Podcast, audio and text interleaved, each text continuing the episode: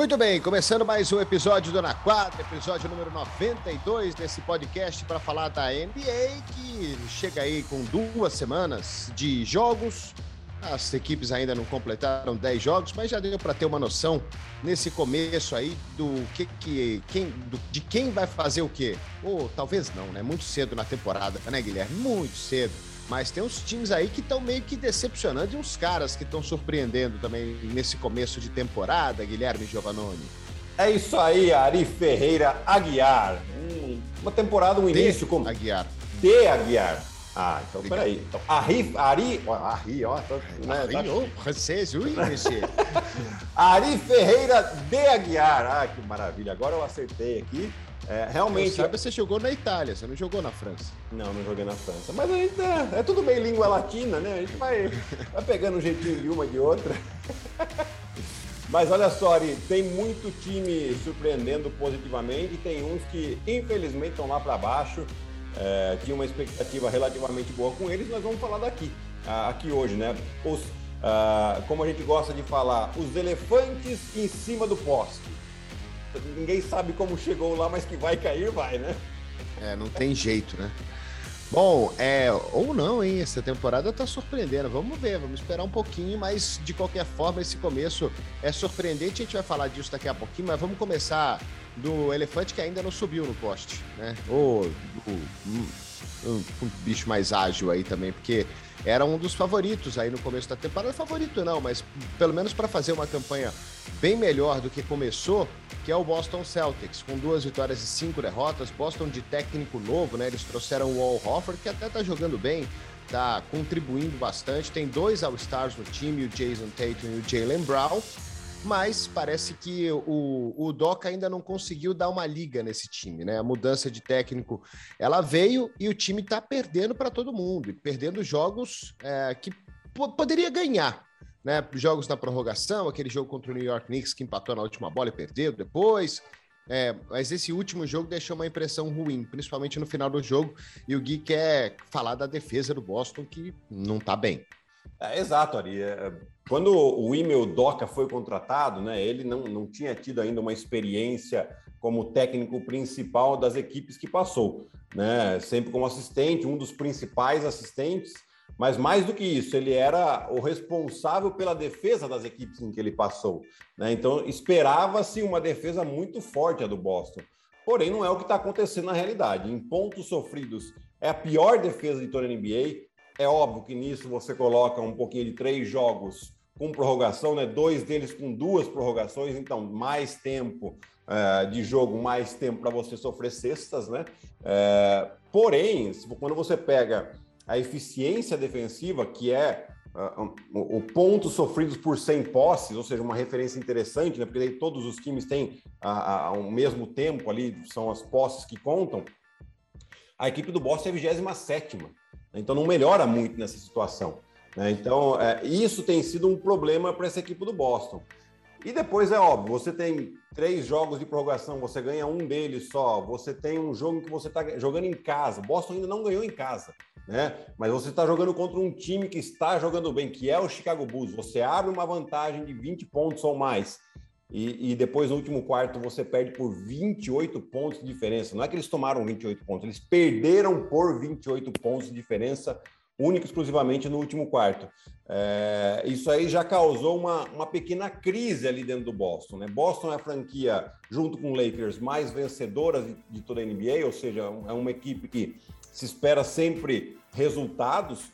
Né? E aí, quando sai do jogo, o Marcos Martins, na, na entrevista coletiva, ainda dá é, põe um pouquinho mais de gasolina nesse fogo aí, né? Ele simplesmente falou que o, as jogadas são feitas por Jalen Brown e por Jason Tatum, que é justo que seja assim, porque são as duas estrelas do time, porém, eles precisam aprender a passar a bola, né? Então, aí você já vê que tem uma insatisfação né, também no ataque do Boston e não só na defesa. É, a gente precisa ver quem é o playmaker desse time, né? Quem que vai fazer as jogadas, quem que vai organizar esse Boston Celtics. Outro dia eu estava lendo um artigo interessante pra caramba, cara. É uma discussão de hoje na NBA, né? Porque assim, a gente tem as super estrelas da NBA, a gente tem esses jogadores que são de um nível, né? E, e, não, e, e assim, o artigo que eu estava lendo não coloca tantos nomes nessa, nessa lista. Acho uhum. que são seis, seis, sete nomes. Né? Era, era o Kevin Durant, era o LeBron, era o Antetokounmpo, uh, era o Jokic, era o, Don, o Doncic, estava nessa lista, e tinha mais alguém, mas, por exemplo, Jimmy Butler estava fora, é, não estava aí nesse, nesse meio, o Jason Tatum e Jalen Brown também não estava, e o artigo dizia é, a respeito, eu achei muito interessante. Do, o que, que vale hoje mais na NBA? O talento puro ou a química do time? É, essa era a grande discussão. O talento puro vai ganhar sempre? O talento puro é suficiente para bater um time muito mais organizado? Né? Tal, eu, eu fiquei na dúvida, é, pensando nisso, talvez há cinco, seis anos fosse assim né, o talento puro ganharia o jogo. Né? A gente lembra da fase do LeBron James lá em Cleveland, ele no topo da forma e levando um time que não era um time maravilhoso no, no, no seu elenco em volta, uhum. né? as finais da NBA ganhando títulos né? por conta dele, carregando o time nas costas. Né? O próprio Golden State Warriors, depois, ainda mais depois da, da, da, da adição do Kevin Durant. Mas hoje parece que não é mais assim na NBA assim, eles, o artigo dizia sobre grandes estrelas, estrelas do nível LeBron Durant, né? De novo, todo mundo, todo time tem suas estrelas. A NBA está repleta de jogadores fenomenais. Mas eu, eu tô a concordar com o rapaz que escreveu lá no The Athletic que a química hoje ela funciona um pouco melhor. E Boston parece que não tem essa química. É, não tem, é, fica. A gente vê, né? E eu concordo com você em tudo que você falou aí nessa questão da, da do jogo coletivo contra o talento. Né? Eu acho que hum, hum, ainda além da química, né? De, de, você ter esse entendimento do jogo. Né? O Boston, hoje, o ataque, ele chega nos momentos decisivos, último quarto principalmente, a bola é, ou é pro Jalen Brown ou é pro Jason Tatum, um contra um, isolation. Então, assim, tem pouca construção de equipe, ou seja, os arremessos são muito, muito forçados. Por mais que eles tenham talento, acaba sendo um arremesso forçado. Né? E, e aí, até puxando o seu gancho ali, então, se a gente pega o Golden State em duas fases diferentes. O Golden State, antes do Kevin Durant chegar, era, né, lógico que você tinha o Curry, o Clay Thompson, mas antes do Steve Kerr chegar lá, eram dois bons jogadores, né? É, eventualmente All-Star e tal. Depois você coloca um técnico que faz esses caras jogarem em prol da equipe, mudou da água para o vinho. Tanto que o time foi campeão logo no primeiro ano que o Steve Kerr chegou. Né? Depois é óbvio, você tem o Kevin Durant, e aí ainda fica muito mais forte, aí fica o talento em excesso com o jogo coletivo. Então, aí dá muita química. Mas se a gente puxa para um outro time que talvez não tivesse tanto talento assim e foi campeão, e hoje continua jogando bem com menos talento ainda, é o Toronto Raptors. Né? O Toronto Raptors em 2019 acabou sendo campeão por causa do jogo de equipe. Ah, mas tinha o Kawhi, tinha o Kyle Lowry? Sem dúvida alguma. Sem jogador bom, você não vai ganhar. Não, não vai. É, não adianta o Houston Exato. Rockets ser o melhor time, eh, melhor equipe do mundo, com os caras se amando dentro do vestiário e todo mundo uh, com, comprometido uns com os outros, mas eles não vão ganhar. Não é assim também, não é isso, né? Exato. Você tem que ter os dois. Exato, exato. Então, assim, hoje, se você pega o Toronto Raptors, que começou 1 e 3, não começou tão bem. Mas o Toronto Raptors, quem que é a grande estrela do Toronto Raptors? O Pascal Siakam, que não tá jogando. e os caras estão numa sequência de quatro vitórias consecutivas. Mas você tem lá o Fred Van Vliet, o Anunobi jogando muito bem, o Scottie Barnes, que foi um, uma pescada muito boa no, no, no draft, né? escolha número 4 jogando assim, sendo um dos candidatos a, a, a Rook of the Year, mas principalmente o Nick Nurse. Nick Nurse, os times dele são sempre competitivos. Ele que apareceu naquele ano que o Toronto foi campeão, né? É, eu, eu lembro que o, o Toronto mandou embora o técnico que foi o técnico do ano, que é o do, do Detroit agora, não estou lembrando o nome, acho que é o Mitchell.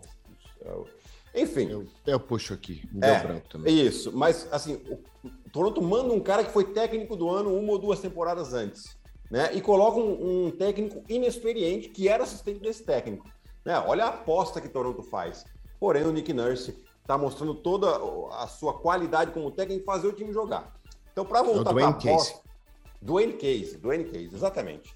É, é, e então o Boston está precisando é, se entender um pouco melhor. É, eu acho que dividir mais a bola. O Marcos Smart, por mais que ele não deveria, a meu ver, falar isso publicamente, né? Isso é uma coisa, esse tipo de coisa que, que se resolve dentro do vestiário, mas talvez seja uma maneira de provocar. Talvez ele já tenha falado, não tenha tido resultado, então ele, ele vai provocar um pouquinho através da imprensa os companheiros.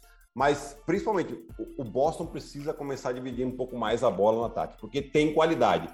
Jalen Brown e o Jason Tate são as estrelas? Sim, são. Mas você tem ainda lá Al Holford, que ainda está jogando bem. Você tem o Dennis Schroeder, você tem o próprio Marcus Smart, que tem qualidade na mão. Você tem os jogadores vindo do banco, Romeo Langford jogando bem, uh, o Robert Williams, o Grant Williams.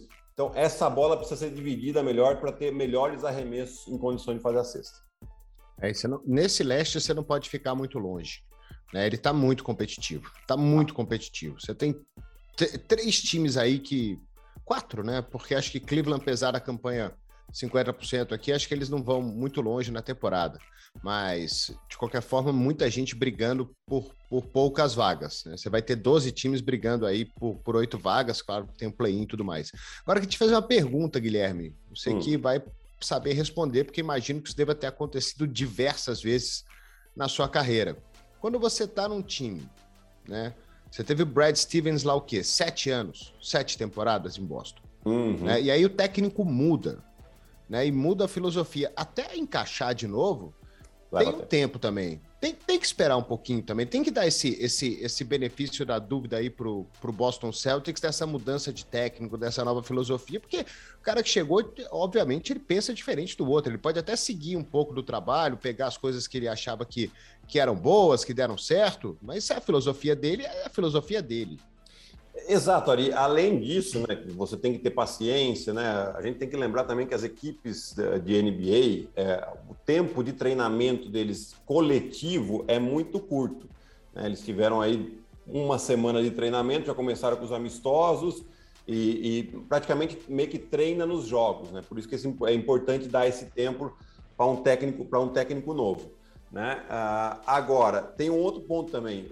Quando muda de técnico, todos os jogadores são tirados da zona de conforto, independente se é estrela ou, ou não.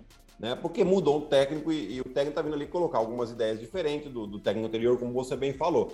Né? Então aqui você tem, obviamente, o Jalen Brown e o Jason Tatum né, tentando manter aquele, aquele status e vão manter, é óbvio, porque são os dois jogadores de mais qualidade mas ainda sem entender qual que é a ideia, principalmente para esses finais de jogos do Emil Doca. Né? Então precisa sim ter paciência. Eu, acho que não é nem questão de falar de, de trocar de técnico agora, não seria uma maior bobagem do mundo se o Boston pensasse numa coisa dessa. Né? Mesmo o Brad Stevens, que é, ficou lá sete anos, os primeiros anos não foram só flores com ele também. Né? Então, um pouquinho de paciência, eu acho que é, é, o, o, tanto o Brad Stevens como o Emil Doca é, sabem disso, né? Tem que ter um, um trabalho. Agora, é óbvio, vai precisar de resultado, vai precisar trazer bons resultados aí. Eu estou até olhando aqui um pouquinho para o lado, porque eu quero ver só a, a, a, tabela deles aqui, né? Os próximos jogos, porque isso pode ser um fator relevante, né? Você tem aí três jogos fora de casa, em Orlando, que está jogando bem, Miami e Dallas, né? Então, assim, é uma tabela que ajuda pouco também nas próximas semanas aí o Boston. É, o que eu tô falando desde o começo, cara. A NBA esse ano, para você chegar longe, para você ter uma boa posição nos playoffs, você tem que jogar todo dia bem. Todo dia você tem que jogar bem. Né? A gente já tá vendo o quê? Times com uma derrota, mas daqui a pouco eles vão começar a perder também. É impossível jogar bem todo dia. Ah. E é competitivo demais o negócio. É competitivo demais, os dois lados. Né? Você tem pouquíssimos times fracos. Pouquíssimos. E mesmo os times fracos, mesmo os times que são piores tecnicamente, têm jogadores uh, de um nível abaixo, mesmo assim eles são competitivos. Né? Olha o Minnesota Timberwolves, o que está fazendo nesse começo de temporada, né? com vitórias expressivas, com vitórias importantes. Né? O Charlotte né? Hornets, que você não. O Washington, né? Que pô, perdeu o Westbrook, e aí, pô, acabou a temporada do Washington, mas fizeram adições interessantes ali nessa troca com os Lakers e, e, e tá, tá, jogando bem, tá ganhando seus jogos. Né? Então é, é todo dia você tem que jogar bem. Todo dia tem que jogar bem. Para mim, a grande decepção aí mais é o Indiana Pacers, que não ganha de ninguém, Mas do outro lado, até, sei lá, até o Orlando Magic, que você falou, tá jogando bem, ganhou ontem, né? Ganhou, é. ganhou um jogo difícil. De quem que eles ganharam ontem? Eles ganharam. Eles ganharam do Minnesota, que tava jogando bem. Ganharam do Minnesota, é, 115 a 97. Ganharam o último quarto também, por uma diferença de 24 pontos. Estavam é, perdendo o jogo fora de casa. É, o Orlando Magic é interessante a gente falar, porque o Orlando, se a gente lembrar na temporada passada, eles simplesmente mandaram embora, né? Mandaram embora em trocas, né? Uh, os três melhores jogadores do time, né? Que era o Fournier, o Vucevic e o Aaron Gordon. Assim de simples, né? Então eles falaram reconstrução total. E tem aí uns bons valores, principalmente o Cole Anthony, que está jogando muito bem. Né? O Terence Ross, que vem do banco, sempre muito bem também. Mas é um time que joga em uma... é, é divertido jogar. Até alguns times que são jovens, estão jogando bem, obviamente não vão dificilmente até brigar por playoff, né? Mas é esse Orlando Magic, é esse Cleveland Cavaliers que ganhou do Charlotte Hornets na noite passada, fora de casa. Né? O Ivan Mobley, que nós amamos, né, Ari? Deu uma cravadaça depois de um rebote ofensivo. Né? Então você tem o Toronto Raptors, gente. Fica esperto nesse Toronto Raptors aí, porque é um time que é joga porque... muito bem.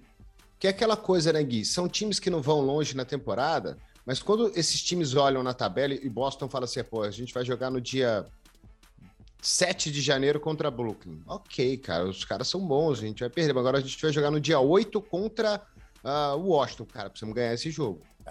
É, e hoje na NBA, como os americanos gostam de dizer, você não pode pegar nada take for granted, né? É. Nada, nada é, é todo dia.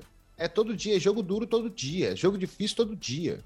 Exato. Então, Boston não pode ficar se dando ao luxo de sair perdendo jogos e, ah, a gente precisa de tempo. Claro que precisa de tempo, mas quanto tempo é esse tempo? Né? Porque se esse tempo for dois meses, acabou a temporada. Eles vão estar com 11 vitórias e 21 derrotas e acabou. É. Acabou. Que é o que acontece, por exemplo, só para a gente citar o exemplo aqui, né? O New Orleans Pelicans. New Orleans Pelicans ontem anunciou que o, o Zion Williamson precisa de mais duas, três semanas. O início do New Orleans, uma vitória e seis derrotas. Mais duas, três semanas são mais 10, 12 jogos aproximadamente aí. Eles conseguem duas vitórias, acabou a temporada em novembro para o Pelicans. Com o Zion, sem Zion, enfim. É, é, exatamente isso que você falou, né, Ari? Mas enfim, é, é, é, são duas, dois All-Stars, né? São duas grandes estrelas. Dois caras que foram pro, pro All-Star no ano passado Uh, não precisa nem falar nada dos caras. Né? A questão não é ele, a questão não são os dois. Eles vão jogar bem, uhum. eles vão fazer pontos, eles vão jogar bem, eles vão, vão ter médias altas. Ora, é isso que o Marcos Smart falou, né? Quem vai, quem é o playmaker? Quem vai levar a bola? Quem vai fazer o quê? Qual é a jogada? Né? Porque se você der a bola na mão do cara e falar, cara, decide aí, é mais difícil. Ah. Fica bem mais difícil. Porque fica um contra cinco, né? Porque os outros ficam parados jogando, é, é, é difícil, o percentual vai cair. Né? A gente fala, tanto o Jalen, o Brown quanto o Jason Tatum acima dos 25 pontos de média, o Jalen Brown com 26,7. Mas o aproveitamento do Tatum, por exemplo, é abaixo dos 40% do arremesso de quadra. Né? Ou seja, tá, um, um jogador está chutando quase 25 bolas por jogo. Quer dizer, das 25 bolas que ele arremessa, acerta 10. É muito baixo, assim, para um, uma estrela com esse volume né, nesse ponto da temporada, abaixo dos 30% em três pontos, é né, muito, muito baixo. Então, assim, é, isso, esse aproveitamento ruim, vem muito dessas situações. Quanto mais situação forçada, o seu, seu, seu aproveitamento cai. Então, por isso que a bola tem que rodar um pouco melhor e, e chegar em condições para ele onde eles têm uma vantagem, aí sim o aproveitamento vai melhorar. E aí, Guilherme, você quer falar dos elefantes que estão em cima do poste lá? Vamos falar, assim, vamos começar pela Conferência Leste, né, Ari? Eu acho que uh, aqui o Chicago Bulls. Nós temos a, a, classificação de hoje: Chicago Bulls em primeiro, Miami, New York Knicks e Washington Wizards. Né? Eu acho que desses quatro aí, o Miami Heat, a gente falou bastante deles aqui, de como se reforçaram.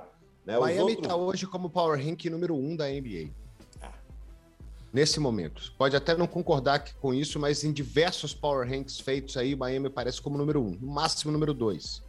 No meu estaria também ali, porque além de tudo, né, além, além do, do, ataque tá jogando bem, é, é, uma equipe que dá prazer da gente ver jogar.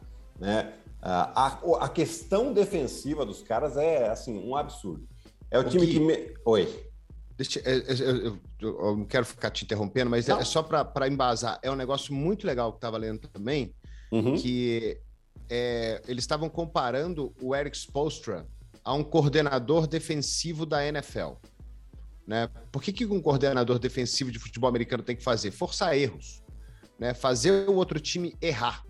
Fazer o outro time não acertar. Né? Dificultar ao máximo para que o outro time possa fazer as suas jogadas.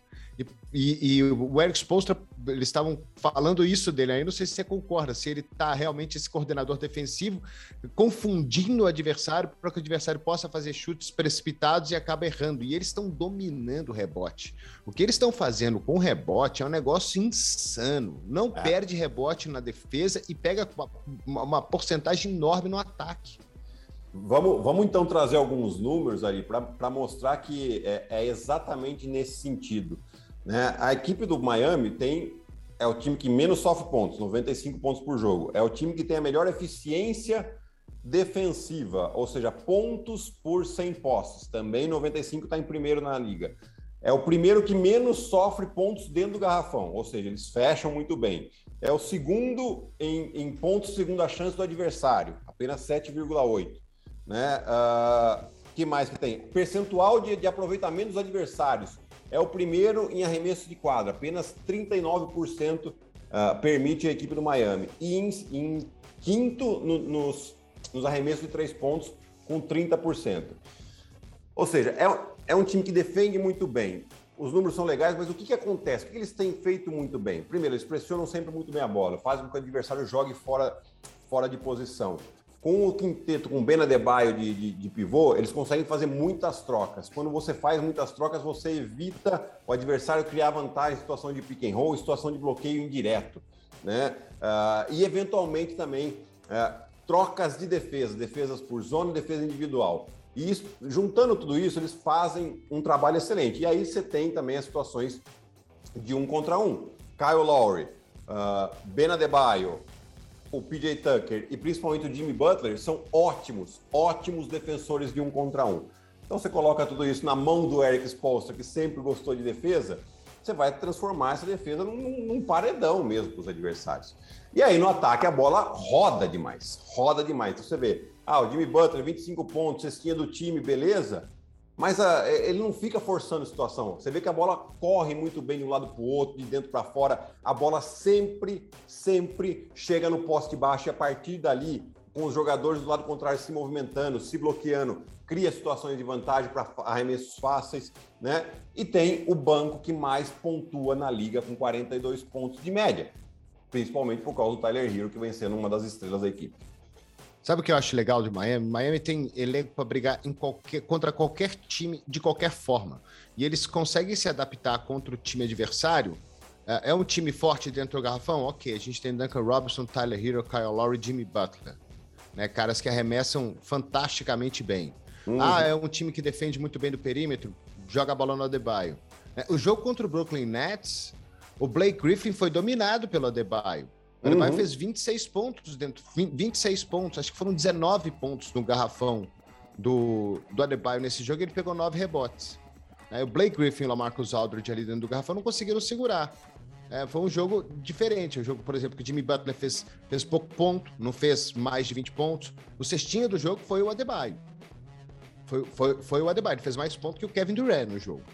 Exato. Então é um time que pode fazer qualquer coisa contra qualquer adversário. Os caras têm.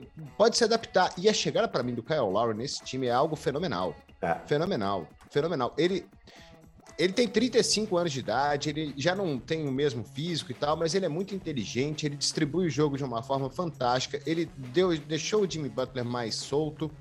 Ele talvez ele nem precise fazer as médias dele de 17, 18 pontos para ajudar esse time. Ele tá, ele tá com um aproveitamento ruim dos arremessos de quadra agora, o Kyle Lowry, acho que é coisa de 29%, 30%.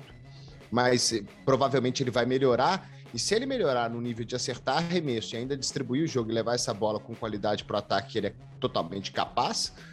Eu tô, eu tô com o Miami Heat no, no Power Rank número 1, um, é o time que eu mais gosto hoje na NBA. É, e, é, e, é, gostoso de ver jogar, né? O Kyle Lowry, né, ele, ele entendeu e é um jogador experiente e inteligente, então ele, Ele entendeu que ele não precisa arremessar para fazer 20 pontos por jogo, como ele estava em Toronto no ano passado. Se o Kawhi não fizesse 20 pontos, era derrota certeza para Toronto. Né? Aqui não. Ele tem o Jimmy Butler, ele tem o Duncan Robinson, tem o, Adebayo, você tem o Tyler Hero que vem do banco para pontuar. Então, assim, é, é, é, uma tranquilidade a mais, menos pressão para ele em pontuação.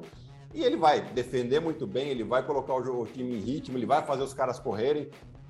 Então, assim, o Miami hoje, assim, é, pode colocar mesmo ele lá no, no, no topo do Power Ranking, porque com essa defesa dessa maneira e com um ataque é, correndo muito bem, o Miami só tem uma derrota até aqui. Perdeu para o Indiana Pacers, né, Ari? Era Nossa, a única, única é, vitória dos Era Pacers. a única, é que o Pacers ganhou ontem, na noite passada, contra ah, o Spurs, ganhou? enquanto você estava Uf. no Monday Night, né? Ufa. Mas ganhou, ganhou bem assim do Spurs. Parabéns, Indiana! É. Mas uh, foi um jogo que foi para prorrogação também, né? Então, assim, uh, lá também técnico novo, enfim. Uh, mas o, o, o, Miami, você vê jogar quando jogou contra o Milwaukee. Contra o Milwaukee eles atropelaram. Contra, contra o Brooklyn, fora de casa, também não teve história. Foi um, foi um jogo que dominaram o jogo todo. Né? Então é, é, é, um time agradável de se ver jogar sem ficar dependendo de um ou outro jogador. É, o time bom. A gente estava falando dos elefantes, né? É, e acabamos, é, é, porque acabamos no Miami. Miami né? Não dá para não é. falar. Mas tem um, um, elefante aí que eu tô preocupado se ele realmente chegou lá em cima por acaso, que é o New York Knicks. É, então. Mas o New York Knicks é, é, é... Eu tinha alguns pontos de preocupação que, que né, o Tom Thibodeau, eu adoro ele como técnico, mas eu vejo que ele, em alguns pontos, ele poderia melhorar. Primeiro de tudo, rotação. Né? Ele usava assim, sempre assim, seis, sete jogadores, e era aquilo ali. Tom Thibodeau vai espremer os caras dele ali Hoje ele já usa bem mais, né? Se a gente pegar os jogadores que vêm do banco, começando com Derrick Rose, aí você tem o Emmanuel Quick, o, Ale, o, é o Alec Burks? O Alec Burks foi pro Dallas, eu tô confundindo aqui. Não, ele tá lá. É tá o lá, Alec tá Burks. Lá, tá lá, você tem o Obi Toppin jogando muito bem e falta ainda voltar o Nerlens Noel, né? Então, Mitchell que é um Robinson, defensor maravilhoso. Né? Exatamente. Então, hoje, você já vê um time que joga com nove jogadores.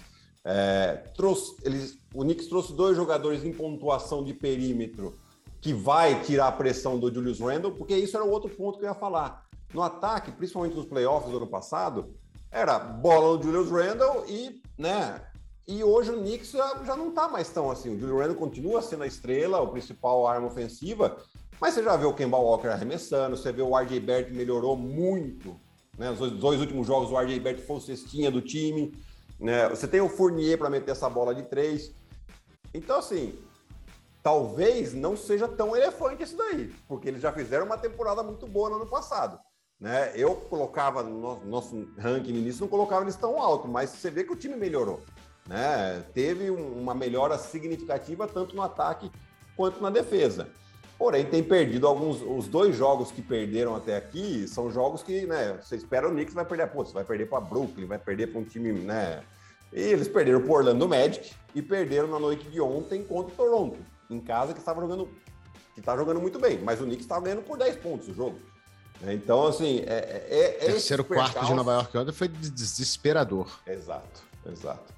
Mas assim, eu acho que esse não é tão elefante. Agora, o Washington Wizards esse eu sou curioso para saber aonde chega ali, porque é, é, um time que perdeu o Russell Westbrook, mas ganhou jogadores interessantes. Você tem lá o Montrezl Harrell, que está tendo média aí próximas de 20 pontos. Você tem o Kyle Kuzma, que não tem mais a pressão de jogar em, em Los Angeles e, e, o LeBron sempre julgando ele a cada bola errada que fizesse. Né? Você tem uh, uh, o próprio Raul Neto tá jogando muito bem, no nosso Raulzinho tá vem sempre muito bem no banco, um jogador muito sólido. Você tem o Bertans que arremessa de fora. Uh, o time melhorou significativamente a defesa, né? Que era um dos pontos fracos desse time do Washington, e vem conquistando vitórias. Né?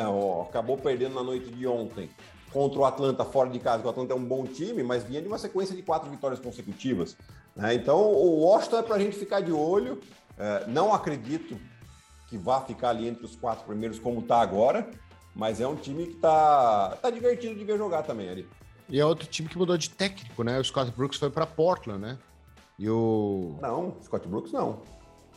Scott, quem, quem tá em Portland é o Chance Billups, a não ser que ele Ah, o Chance como, Billups. É, não, ele foi como assistente, é, como assistente para lá. Foi para lá como assistente. Mas o, mudou, né? O, agora é o. Hum. Puxar aqui também. Wes, Wes, Wes, Wes, Wes Ansel Jr. Isso, pronto. Né? É. Que é o, mudou de técnico também, o, o, o Washington. E a gente estava falando, né? Ah, muda de técnico e tal, complica, porque o, o Brooks estava lá um tempão. Tava. É, ele ficou lá um tempão, lá em Washington, ficou o quê? Uns seis anos lá? É, desde, desde que ele Cinco, saiu lá de Oklahoma, anos. né? Ele foi direto para esse time do Washington, ficou um bom tempo aí, né? Sempre, quase sempre com John Wall e Bradley Bill. Aí o John Wall teve aquela lesão e, e né, quando você perde um jogador importante desse por muito tempo, já, já compromete muito a sua, a sua temporada. Né? Mas depois com, com o Westbrook ele teve dificuldade no início e depois conseguiu encaixar e fazer com que a equipe classificasse para os playoffs. É, mas é difícil botar um time que não tem uma grande estrela, né? Um cara. É, tem o Bradley Bill, né? Sim. Que foi quase o cestinha da temporada passada, mas. É, mas sei lá, é, realmente esse é o time que acho que deixa mais dúvida. Esse e o Charlotte Hornets, viu, Guilherme? É. O Charlotte tava na, tava na pauta. Tava, o Charlotte era total, assim, pauta, porém na noite de ontem eles perdem em casa. Perderam, né? né? Detalhe, eles estavam jogando sem o, o, o Scary Terry, Terry Rozier, e sem o PJ Washington, que estava machucado uns três jogos. E estavam ganhando. PJ, o PJ voltou contra o Miami. Isso, e os dois voltaram, né? Eu, porque ontem também jogou o Scary o Terry. O Rozier voltou. O Rozier voltou, e agora completo, o time parece que desbalanceou um pouquinho, né? Porque às vezes tem esse problema, ele tem técnico que, né, como a gente falou do Tom Thibodeau, que ele se dá melhor com uma rotação um pouco mais curta. Ele sabe, bom, esses aqui não vão jogar mesmo, só se precisar e tal, e, e, e se encaixa e ele deixa os jogadores que estão ali mais confortáveis. Quando aumenta essa rotação, às vezes o técnico se perde um pouco. Então você vê o Gordon Hayward já jogando menos minutos, uh, o Lamelo não, não tanto com a bola na mão, o Miles Bridges, que foi o jogador da semana da Conferência Leste na primeira semana da NBA, já não tem tanto volume, né? Então, é, esse é um ponto aí que o técnico do Charles lá vai ter que dar uma resolvida. É, acredito ainda que continua sendo uma equipe divertida de ver, porque você tem o Lamelo Ball que joga muito bem, o, o, o, Miles Bridges vai muito alto, gente. Nossa senhora, como ontem ele quase pegou uma ponte aérea, mas assim, quase saltando de fora do garrafão. Foi impressionante. Né? É, e, mas assim, é, é, um time que precisa ser mais é, consistente, né? Você não pode ter uma derrota em casa contra o time do Cleveland, por mais que o Cleveland esteja jogando bem. É, é o tipo de. Né, aquele, nem você falou antes, né, Ari? Você olha no calendário, tem alguns jogos que é. Tem que ganhar. Must, must win, must win. Não tem jeito, né? É, e aí você perde isso aí, você pode se complicar na classificação. É, e eu tô curioso para ver se o Miles Bridge vai manter esse ritmo todo dele aí por, por, por, quanto tempo, né? O cara que ano passado teve o quê? Média de 11 pontos por jogo e esse ano tá com média de 26. É. É muita coisa, é um salto muito grande, é um salto enorme, é mais do dobro de produtividade. Será que consegue manter isso aí a temporada é, inteira? Ele fez isso por duas semanas, né? A, a, grande questão é essa, porque pode realmente acontecer, né? De jogadores têm qualidade, mas falta essa consistência de se manter, de manter essa. É, essa é a diferença do, do, do craque de bola para o bom jogador. O craque de bola toda noite é 30, 25, 30, 25, 30, 40, 22, né? Aí, putz, um jogo ele joga mal, faz 18, né? É, é, essa é a diferença desses jogadores, porque a qualidade tem, né? Então ele tem que se fazer forte mentalmente para todo jogo saber que você tem que, mesmo jogando mal, 15, 16 pontos. É, é isso que ele precisa colocar na cabeça para se colocar no nível de, de, jogador que ele mostrou nessas duas primeiras semanas. E Chicago? Então, Chicago a gente Chicago é esperava, é legal, hein? É, é legal. É. Então, Chicago a gente esperava uma, uma melhora, né, Ari? Mas a grande dúvida de Chicago que a gente tinha aqui era a questão da defesa. Né? Porque ah, o Zach Lavine não é um grande defensor, o, o Lonzo Ball também não, apesar dos roubos de bola tal. E a defesa do Chicago, ela tem trabalhado legal. Né? Notei também algumas coisas aqui. É, é, é, o quarto em pontos sofridos e é o sexto em eficiência defensiva. Ou seja, é um time que está defendendo bem. Sofreu uma baixa dura agora, né? Que é o Patrick Williams, que eles têm pouco jogador ali na, na, na posição. O Patrick Williams joga na posição 3 e 4, né? É, e eles não têm assim tantos jogadores nessa posição para substituí-lo. Provavelmente vão jogar ali com é, o, o DeMar DeRozan, o Zach Lavine, o Caruso entra ali e você tem o, o, o Lonzo Ball. Né? Você tem aí o Kobe White também que não está jogando ainda, que é um armador é, reserva interessante, né? Mas é um time que está jogando bem. Depende muito dos titulares, depende muito de Zach Lavine e DeMar DeRozan meterem 25 pontos por jogo. Mas até agora estão fazendo. Uh, não sei se tem esse elenco para se manter em primeiro como está agora. Mas pode ser uma surpresa como foi o New York Knicks e, e beliscar aí, uh, ficar entre os quatro, entre os seis, né? fugir do play-in, que era mais ou menos onde todos os analistas colocavam Chicago antes do início da temporada. É, o Lonzo Ball tá jogando bem, hein? Tá. O Lonzo Ball tá jogando bem, tá cuidando bem da bola, tá tendo pouco turnover, né? Tá, tá cuidando, tá pontuando, tá pegando rebote, tá dando assistência, tá jogando legal o Lonzo Ball. Talvez faltava isso mesmo para ele, viu? Um time mais arrumadinho, um time mais sossegado, porque ele pegou um Lakers lá, chegou na NBA completamente badalado, pai louco e tudo mais. Aí de repente ele é trocado por um time que chega um monte de gente, que o Zion é aquela loucura toda lá, frenético até não poder mais. Não uhum. tinha aquela organização toda lá em, em, em, New Orleans, de um time, um time organizadinho, bonitinho, dependia demais do, dos dois, né? Do, do, do Zion e do. Ingram. Ah, foi na, e do, do, do Ingram também. E aí ele tinha muito erro, muito pouco, pouco, pouco produtividade de arremesso, e agora ele tá jogando bem legal lá em Chicago. Talvez faltasse isso para ele, um time mais organizado, um time mais mais ah, mais certinho mesmo, né, com um, um definido, mais definido o que cada um tem que fazer. E menos pressão para ele, né, Ari? É, Também. É, primeiro vai lá em Los Angeles, depois você tem o LeBron do lado, o Lakers, time que é sempre montado para vencer. É, depois você vai para um time cheio de jovens. Aqui você tem o quê? Você tem o, o Zach Lavine e o DeMar DeRozan, que são as estrelas. Já se sabe disso. Né? Então você, você coloca ele numa situação onde ele tem muito menos pressão. Está arremessando aqui com quase 40% nas bolas de três. Né? É, é um ótimo aproveitamento isso. Um cara que tinha uma mecânica, que tem ainda uma mecânica um pouco estranha, né? Não acho que mecânica seja é, vital para um, um, bom aproveitamento de arremesso, mas era uma mecânica estranha e ele não metia tanta bola assim, né? E agora, com mais espaço, as defesas estão mais concentradas é, em outros jogadores que não ele, né? Então, isso ele consegue ter uma visão de jogo, consegue colocar o time em ritmo. É, e um destaque também para o Billy Donovan, né, Ari? O Billy Donovan, a gente tem que lembrar que na última temporada dele em Oklahoma, é, ninguém dava tinha nada para Oklahoma. E tá, tinha o Chris Paul, você tinha o, o Shai Gilles Alexander, o Gallinari, uh, tô tentando lembrar quem mais, o Schroeder, mas era assim, praticamente o time não tinha banco, eram os titulares o, e... O Adams estava lá ainda? O Adams estava lá ainda, mas era praticamente os titulares, né, e não tinha mais ninguém. Daí ele né, conseguiu achar um Lil Dort lá, outros jogadores é, de menor expressão que conseguiram contribuir, mas ele fez um ótimo trabalho, né? Muita gente criticava ele, ah, não, não é bom técnico, não sei o quê, mas ele, ele tem que lembrar que tem, ele tinha o Westbrook no time. Não é fácil de controlar. Tá todo mundo vendo isso agora, principalmente no Lakers, né? E ele com um time redondinho como tá o Chicago aqui, ele pode ir bem longe, sim. É... De novo, não, não acredito que, que o Chicago vai terminar entre os dois, três primeiros da conferência. Posso queimar minha língua, mas assim, fugir desse play-in eles têm totais condições. É, o, Lonzo está jogando o quê? 35 minutos, estou vendo aqui, com 12 pontos, 2.7 turnovers, dois roubos de bola, um toco, quatro assistências e 5.7 rebotes. Oh, aproveitamento de 3 ele está quase 40%.